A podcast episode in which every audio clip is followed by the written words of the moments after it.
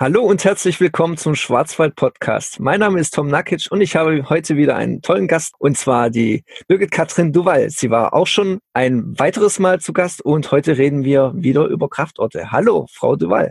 Ja, hallo Herr Nakic. Herzliche Grüße aus dem südlichen Schwarzwald. Freut mich, dass ich heute wieder dabei sein darf. Ja, uns freut es auch sehr und hoffentlich freut es auch unsere Zuhörer. Ich bin mir eigentlich ziemlich sicher, dass es unsere Zuhörer freut, denn das Feedback zur ersten Folge war auch sehr schön und deswegen wollen wir vielleicht auch mal kurz zusammenfassen, was denn in der ersten Folge so Thema war. Wir haben nämlich über die Kraftorte im Südschwarzwald geredet und dieses Mal geht es um die Kraftorte im Nordschwarzwald. Sie können ja noch mal sich kurz vorstellen für all diejenigen, die Sie vielleicht noch nicht kennen. Genau, also mein Name ist, wie gesagt, Birgit Katrin Duval. Ich bin freie Journalistin und Fotografin, Buchautorin und ähm, seit letztem Jahr jetzt auch Gästeführerin im Naturpark Südschwarzwald. Mhm. Und äh, wir haben in der letzten Folge haben wir über die Kraftorte im südlichen Schwarzwald gesprochen.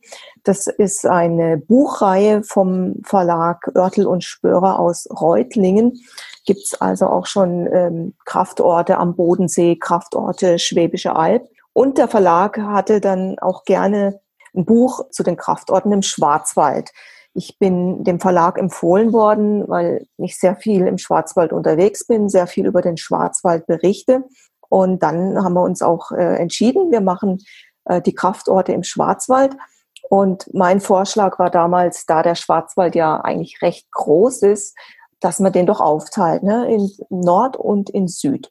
Weil der Schwarzwald ist auch sehr unterschiedlich. Ne? Da werden wir nachher wahrscheinlich auch noch drüber reden, genau. was denn den Norden vom Süden unterscheidet. Die Recherche zum Buch habe ich 2013 gemacht. Das Buch kam dann 2014 heraus.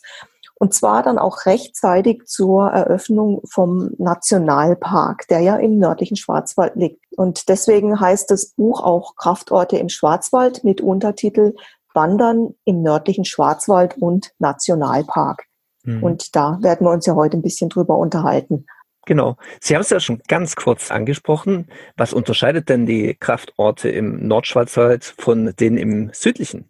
Also da müssen wir eigentlich jetzt drüber reden, was unterscheidet denn den Nordschwarzwald vom Südschwarzwald? Mhm. Und ich stamme ja aus dem südlichen Schwarzwald und mir war der nördliche Schwarzwald immer ein bisschen, ja, so, so dunkel und da hat so viele Wälder und ja, irgendwie ist da alles äh, dunkler und nicht so schön wie im südlichen Schwarzwald.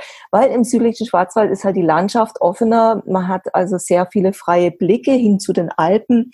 Und äh, das ist eigentlich auch so das Besondere vom südlichen Schwarzwald. Diese herrlichen Fernsichten, die man von den Berggipfeln hat.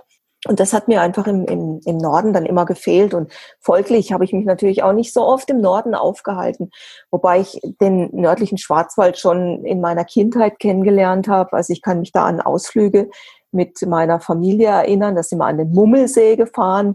Mhm. Ähm, ganz typisch natürlich. Ne? Das war ja früher oder auch heute noch der, das Ausflugsziel im nördlichen Schwarzwald. Und also die, diese, ich sag mal, diese Liebe oder, oder diese, diese Annäherung zum nördlichen Schwarzwald ist mit der Zeit gewachsen. Ich hatte dann als äh, Journalistin öfters die Möglichkeit, in den nördlichen Schwarzwald zu reisen, äh, sehr viel in die Gegend um Bayersbronn und habe da auch sehr viele Geschichten geschrieben. Und ich muss sagen, so mit jeder Reise, mit jeder Wanderung hat sich mir der nördliche Schwarzwald erschlossen. Und ich habe einfach auch festgestellt, wie, wie schön der, der nördliche Schwarzwald auch ist, ne? mit, mit seinen Wäldern, mit, mit seinen tiefen Tälern und natürlich auch mit den sagenhaften Legenden und Geschichten, ja, die, die sich ja auch dort ereignet haben. Also mhm. von daher war es eine, eine Annäherung über die Jahre hinweg, die gewachsen ist.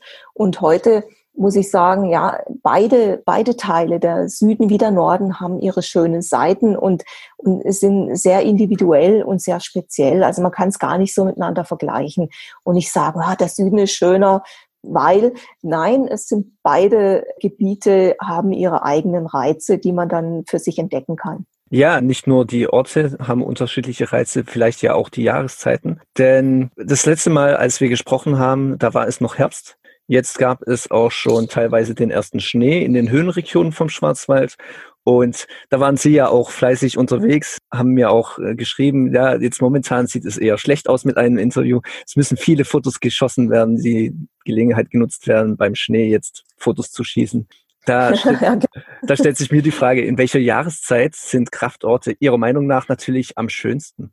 Also das ist natürlich auch äh, sehr individuell. Also mhm. ich muss einfach sagen, ich bin ein Winterfreak. Ich liebe Schnee und Kälte. Also mir kann es nicht genug Schnee haben, mir kann es nicht kalt genug sein. Da fühle ich mich wohl. Da will ich raus. Deswegen war ich jetzt auch in den letzten Wochen ähm, sehr viel unterwegs, weil ähm, wenn ich jetzt hier aus dem Fenster schaue, ist leider der ganze Schnee schon wieder weggeschmolzen. Ja. Also ich blicke in eine grüne Landschaft. Das sah äh, bis vor einer Woche noch ganz anders aus. Ne? Da war das wirklich äh, Winter, Wunderland, so wie man sich das vorstellt. Und leider ist schon alles wieder weg. Also äh, ja, der Winter hat, hat, hat seinen ganz, ganz besonderen Reiz für mich. Da bin ich sehr gerne unterwegs. Wobei man auch sagen muss, mit dem Winter kommen natürlich auch Einschränkungen, weil das ist die Zeit, in der die, die Tiere ihre Winterruhe halten. Ja. Mhm. Und da sollte man sich also auf jeden Fall sehr, sehr achtsam bewegen. Ja, nicht quer durch den Wald laufen, schon gar nicht auf Schneeschuhen, sondern wirklich sich auf den Pisten und Wegen, ähm, nicht abseits der Pisten und Wege gehen um die, um die Tiere nicht in ihrer Winterruhe zu stören, weil das hat verheerende Folgen und sowas will man natürlich unbedingt vermeiden. Aber ansonsten ist, ist der Winter wirklich genial. Es gibt noch andere Einschränkungen im Winter, weil nicht jeder Ort ist im Winter erreichbar. Wir haben Lawinen, wir haben verschneite Berghänge. Es ist sehr glatt, eisig. Also ich denke da gerade auch mal an Wasserfälle wo, ja, also die Wege sind dann teilweise abgesperrt. Teile des Westweges sind nicht begehbar, die sind gesperrt. Nicht nur wegen den Wildtieren, sondern eben wegen den Gefahren, Lawinenabgänge und so weiter. Also von daher, ähm, ja, gibt es manche Orte, die man im Winter gar nicht aufsuchen kann. So viel zu den Jahreszeiten. Jetzt reden wir vielleicht mal speziell über den nördlichen Schwarzwald und die Kraftorte dort. Was sind denn da Ihre persönlichen Highlights aus Ihrem Buch? Also ich würde mal sagen, das Highlight oder auch das Herzstück im Nationalpark ist der Wilde See. Und es ist auch so ein Moorsee, der liegt ganz in der Nähe vom jetzigen, also vom neu eröffneten ähm, Nationalparkzentrum. Kann man sehr gut zu Fuß erreichen. Und äh, es ist also schon einmal dieser, dieser Zugang zu diesem See geht über einen, einen steilen, felsigen Pfad. Steht auch ein Warnschild da, also nur für trittsichere Wanderer. Mhm. Ähm, und äh, also das ist so ein, schon so ein richtiger Dschungelpfad. Das ist ein Abenteuer, dorthin zu gelangen, zu diesem wilden See. Man kommt auch an einer sehr alten Tanne vorbei, der Großvater-Tanne. Also ein richtiger Urwaldgigant von denen es nur noch wenige hat äh, heutzutage im Schwarzwald, mhm. leider. Und ja, diesen See zu erleben in seinen mystischen Stimmungen, das ist schon was ganz Besonderes. Also da muss man schon sagen, das ist so ein Highlight. Ist natürlich auch dadurch, dass es jetzt im Nationalpark liegt, auch ja sehr frequentiert und aber wirklich ein ganz, ganz lohnendes Ziel. Ja, gibt es dann auch irgendeinen Kraftort, den ich unbedingt während dem kommenden Winter besuchen sollte. Vorausgesetzt natürlich, er ist gut zugänglich und ja, wie eben erwähnt, man stört das Wild dort nicht. Ja, also da fällt mir jetzt dazu ein, zum Beispiel der Westweg ist jetzt kein Ort, es ist ein Weg, ja. Aber wir sind, also das heißt mein Mann und ich, wir sind vor Jahren ähm, den Westweg im Winter mal gewandert, auch mit Schneeschuhen, wobei wir leider nach der Hälfte abbrechen mussten, weil es war einfach dann kein Schnee mehr da und ja, das machte dann auch nicht groß Sinn. Aber auf dem Westweg, zum Beispiel über die Hornisgrinde, das sind wunderbare Landschaften im Winter, also diese tief verschneiten Tannen, das ist was ganz Spektakuläres. Also da kann man auf jeden Fall wandern gehen. Je nach Schneelage muss man halt Schneeschuhe mit da, dabei haben. Es gibt aber auch Winterwanderwege, die gewalzt sind. Äh, da kann man auch mit normalen Winterstiefeln dann gehen. Also so eine Winterlandschaft ähm, sich mal bewusst bewusst zu erleben, und es muss keine riesige Wanderung sein. Ne? Im Winter geht eh alles gemächlicher zu, langsamer zu. Man ist auf Schneeschuhen auch nicht so schnell wie auf normalen Wanderschuhen im Sommer. Und einfach diese Ruhe und diese Stille eines Winterwaldes zu genießen, das ist schon ein Kraftort. Und da muss ich nicht unbedingt zu einem ganz bestimmten Ort hin. Also das, da findet man viele, viele Orte entlang des Weges. Man kann natürlich auch auf die Internetseiten von den Tourismusbüros gehen und danach schauen, welche Wege frei sind, welche begehbar sind. Oder eben man, man nimmt äh, das Buch Kraftorte im Schwarzwald zur Hand und, und liest einfach ein bisschen, lässt sich inspirieren, wo ich unterwegs war und schaut dann, ja, kann ich da auch im Winter hingehen. Ja, letztes Mal hatten Sie ja auch über das Mörderloch, wo war es? Das Mörderloch, ja, das war bei in Gütenbach beim mhm. Balzer Herrgott. Genau. Da haben Sie ja auch drüber geredet und diese gruseligen Kraftorte gibt es ja auch und da gibt es ja auch durchaus Fans davon, äh, also Fans, die solche gruseligen Orte suchen.